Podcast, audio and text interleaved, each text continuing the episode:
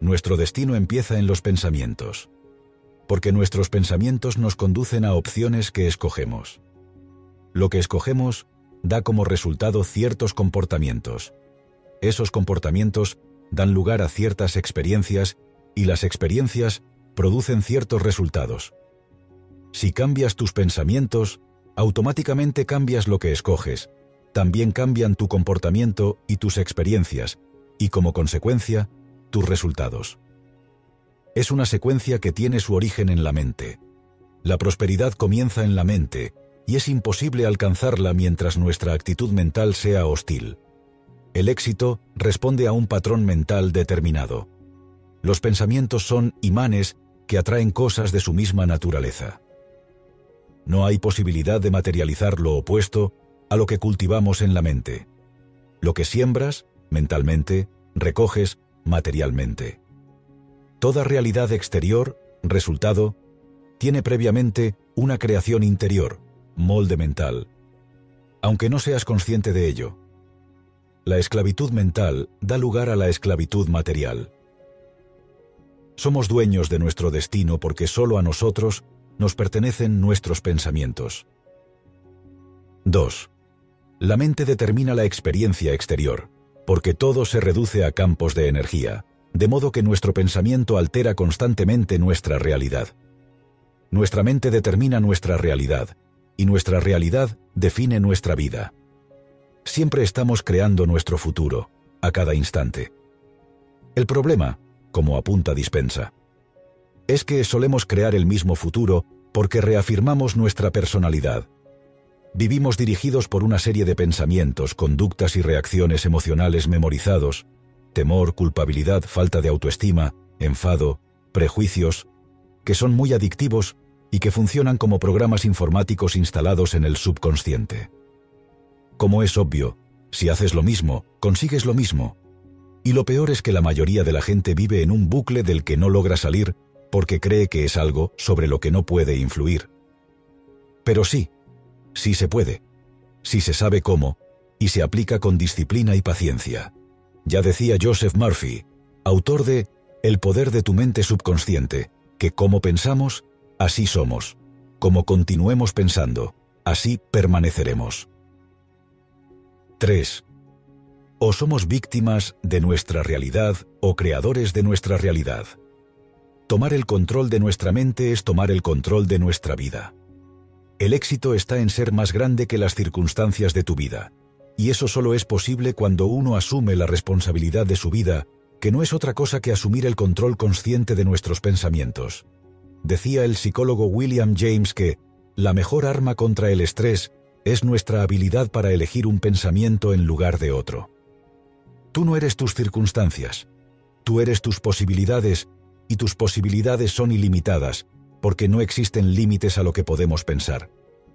Todos los grandes personajes que nos vienen a la cabeza que cambiaron el rumbo de la historia e introdujeron cambios disruptivos fueron personajes que se negaron a aceptar la realidad que vivían sin más. Creyeron que otro mundo era posible. Imaginaron un futuro más estimulante, y lo hicieron el suficiente número de veces como para que su cerebro literalmente cambiara, hasta el punto de que sentían esa experiencia deseada como si ya hubiera sucedido. Anclaron su mente ahí y permanecieron inmóviles en ese estado mental hasta su manifestación. Thomas Edison soñó con un mundo en el que la energía eléctrica iluminara de noche. George Stephenson soñó con una máquina de vapor que arrastrara vagones y eliminara el trabajo agotador de hombres y animales. Y así podríamos continuar. Primero crearon el cambio en ellos y luego el cambio se materializó, manifestó. La realidad mental produce determinadas conexiones neuronales que hacen que esa realidad se viva, manifieste, como realidad física. Y solo hay dos formas de vivir mentalmente en estado de creación, producir posibilidades o de supervivencia, repetir lo conocido. 4. Cuando vives con estrés para sobrevivir, tiendes a centrarte en lo que te es conocido. Cuando vives en la creación, sin estrés, te centras en nuevas posibilidades. Existe una conexión menos eficiente entre el estrés y los procesos creativos. La ciencia lo dice, pero cualquiera puede experimentarlo en primera persona. Cuando una persona está estresada, se bloquea y no fluye igual. No puedes concentrarte, estás tenso y las conexiones neuronales que hay detrás de los procesos creativos, conexión de ideas, se resienten. En la película Wall Street, 1988, hay un momento en que el protagonista Gordon Gecko, Michael Douglas, dice, ponerse nervioso nubla el cerebro. Prácticas como la meditación, la gratitud, el amor, la alegría, la generosidad, la lectura o el contacto con la naturaleza desactivan el estrés y nos llevan a un estado emocional de mayor calma, desde el que es posible crear y encontrar soluciones más fácilmente. Porque la creatividad se basa en la novedad, y la novedad se basa en contemplar posibilidades. El estrés busca soluciones en lo que es, mientras que la imaginación se centra en lo que puede ser. Al final, o actúas desde el miedo o actúas desde el amor. La persona que actúa desde el miedo, estrés, ante un problema se dice, ¿ahora qué hago? Pero una persona que actúa desde el amor, confianza, se dice, tranquilo, todo se soluciona, encontraré una alternativa. Esa predisposición mental favorece que las redes neuronales trabajen mejor. Las conexiones neuronales permiten buscar la combinación de parámetros que mejor se ajusta a un determinado problema, y en estados de flow, fluyendo con la tarea, somos más eficaces y eficientes. 5. Los cambios verdaderos consisten en ser conscientes de nuestras reacciones inconscientes. Si haces conscientes tus pensamientos automáticos adictivos a los que habitualmente no les prestas atención, y observas las emociones asociadas a los mismos, empiezas a objetivizar tu mente subconsciente. Si te familiarizas con los aspectos de ti mismo que crean la rabia, la ansiedad o lo que quieras cambiar, observarás cuándo empiezas a sentirte de esa manera y serás capaz de modificarlo. En ello consiste la atención consciente. Pararte para entender y elegir lo que más te conviene. Tus pensamientos son producto de tus creencias, inconsciente. Y si te detienes a analizarlos, racionalizarlos y observarlos con distancia, puedes revertirlos. Dicho de otro modo, cuanto más te observes a ti mismo, menos serás tú mismo. No es casual que uno de los libros de Joe Dispensa lleve por título Deja de ser tú. Allí dice, si quieres crear una nueva realidad personal tienes que, literalmente, convertirte en otra persona, reinventar un nuevo yo. El despertar no es otra cosa que elevar nuestro nivel de conciencia, y la conciencia, porque sucede lo que sucede, hace posible el cambio. El proceso de cambio requiere que te hagas consciente de tu yo inconsciente. 6. El miedo es ignorancia, y la ignorancia es la peor de las pobrezas. El miedo procede del desconocimiento, de no saber por qué las cosas son como son. En cuanto las entiendes, elevas tu conciencia. El siguiente paso es aplicarlas.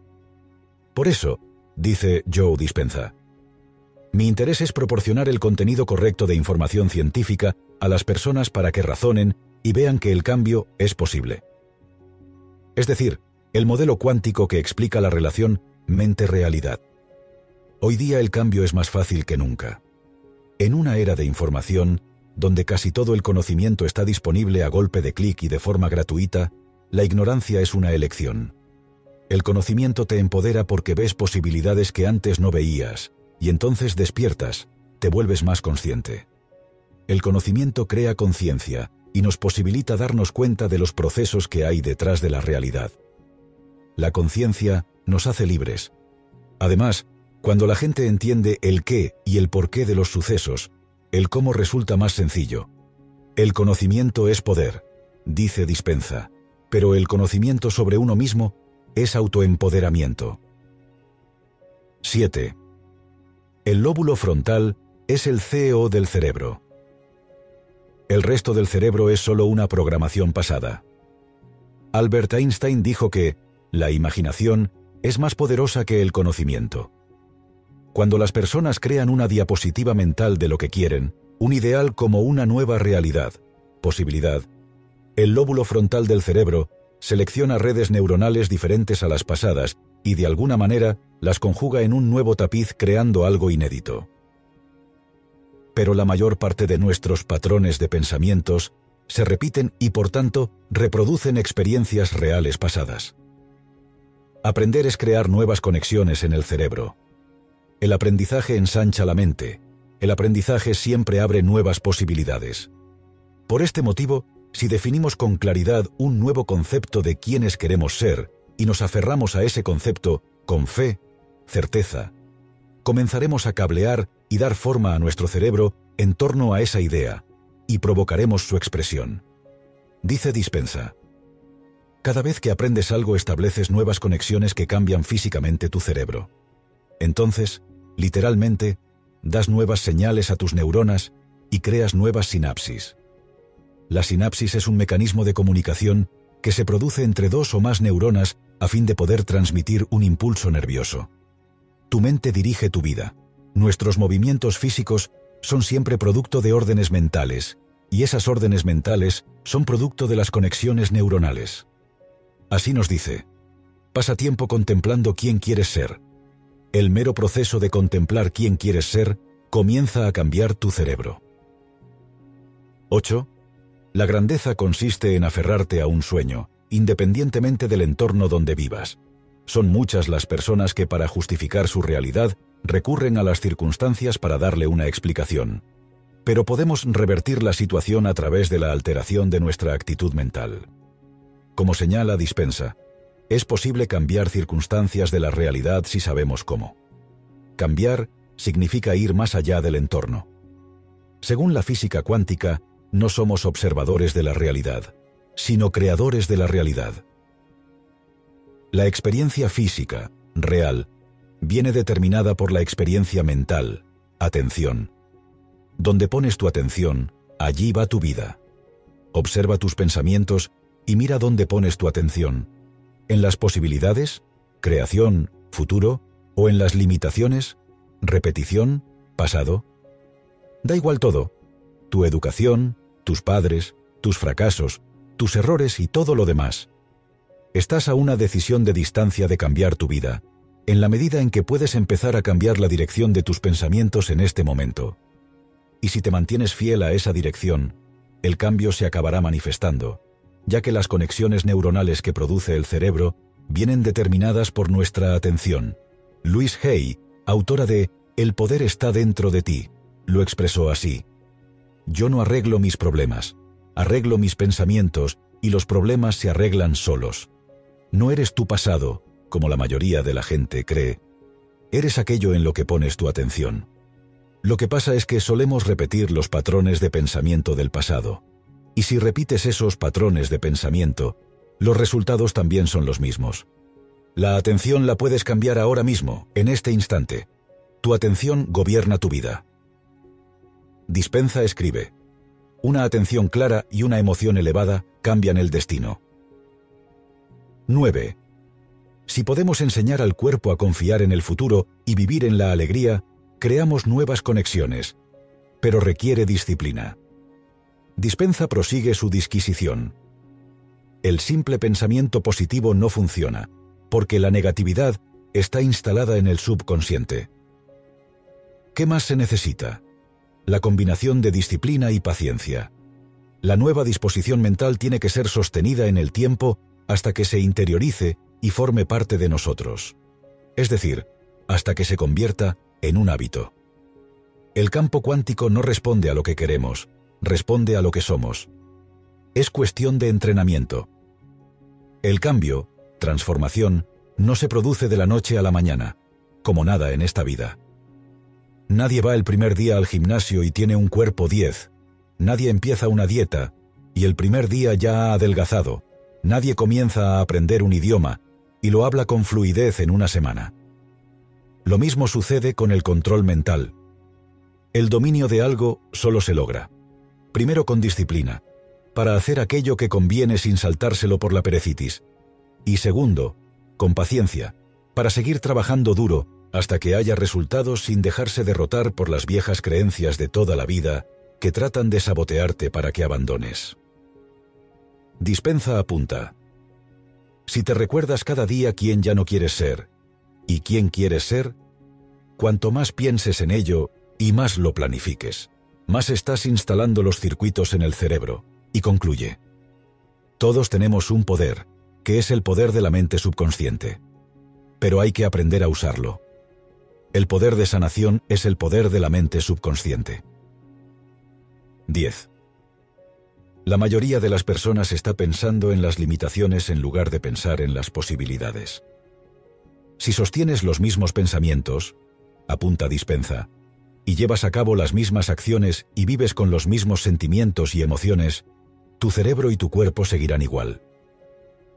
Toda mejora implica un cambio. Si quieres encontrar a la persona que te solucionará la vida, mira en el espejo. No es casual que otro de sus libros lleve por título el placebo eres tú. Para poder cambiar debes modificar la imagen que tienes de ti y del mundo, para abrirte a nuevos conocimientos y experiencias.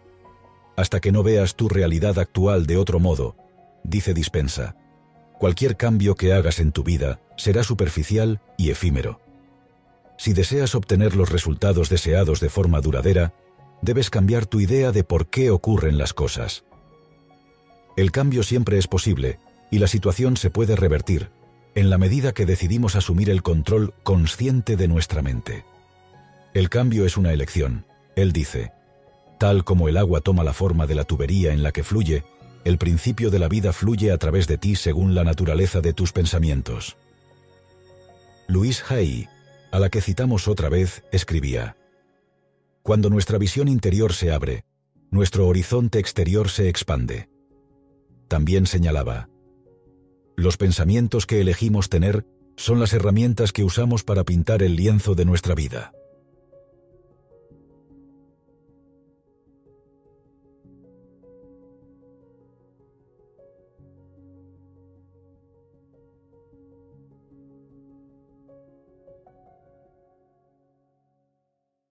Os pido un favor. Que me sigáis en mi canal de YouTube Mente-Presocrática para seguir en el camino del desarrollo personal